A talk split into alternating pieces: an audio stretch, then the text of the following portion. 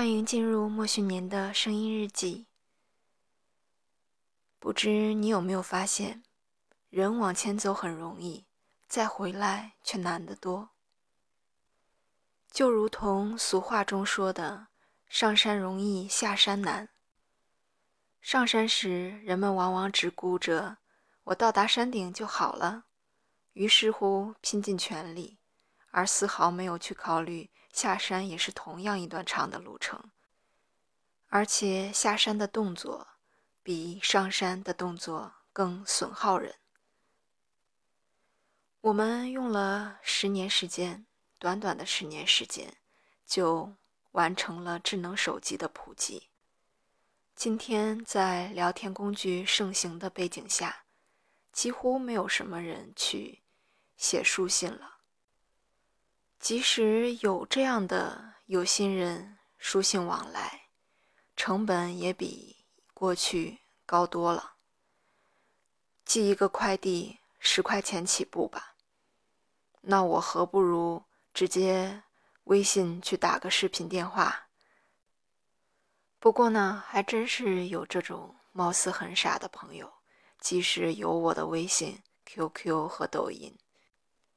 他还是用快递寄来书信，我收到之后总觉得纸短情长，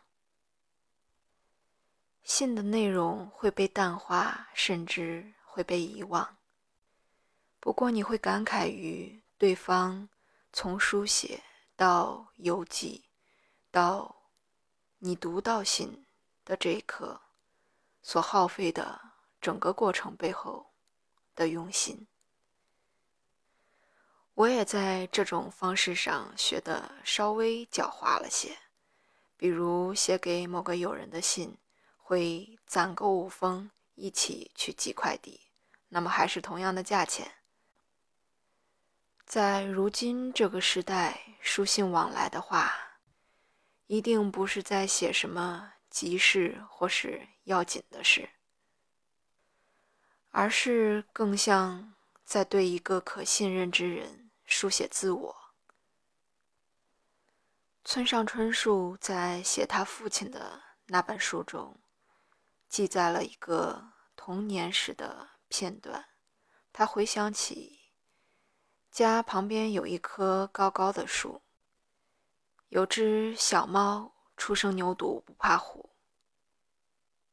很轻易地爬到了树顶上，但再也没下来过。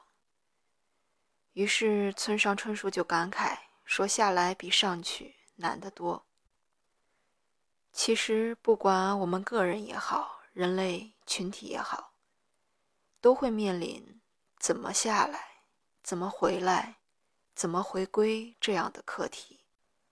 而当你有一天发现下来比上去难得多，回来比前进难得多，人往往已经不年轻了。比如发明塑料的人，他不会想到有一天地球上塑料泛滥成灾，该怎么收场。